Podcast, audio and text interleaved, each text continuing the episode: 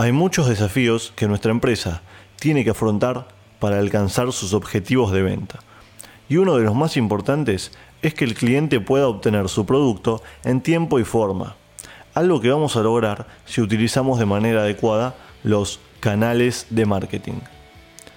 Imaginen que llevamos a cabo una campaña exitosa con una estrategia acorde y logramos atraer muchos clientes.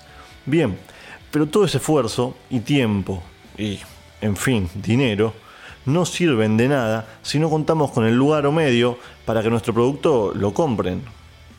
Es acá donde entran en juego los canales de marketing, ya que permiten a nuestra empresa sostener una oferta o stock disponible y en vigencia para los clientes. Voy a darles eh, como ejemplo una bebida que se encuentra en prácticamente cualquier tienda a nivel mundial. Por supuesto, la Coca-Cola. El uso efectivo de canales de marketing hace que nunca se agote. Difícilmente alguien que quiera comprar una no la consiga. Esto genera, además de muchísimas ventas, una confianza con el cliente.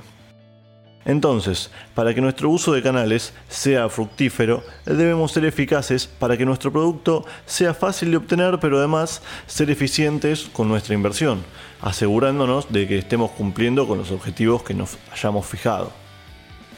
Y es a partir de esto que empezaremos a tomar decisiones para elegir la mejor manera de hacer llegar el producto al cliente. Hay tres tipos de canales.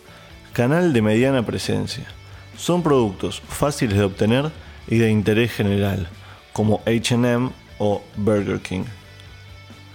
Canal de presencia limitada.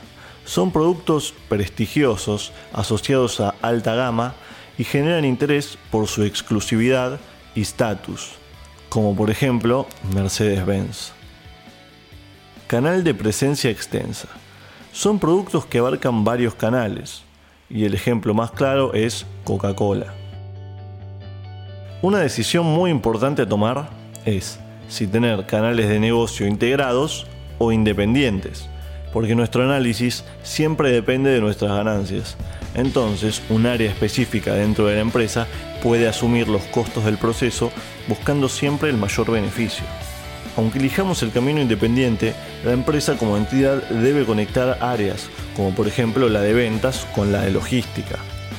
Y si llevamos a cabo una segmentación adecuada y aplicamos lo que aprendimos en este video, veremos nuestra inversión crecer exponencialmente.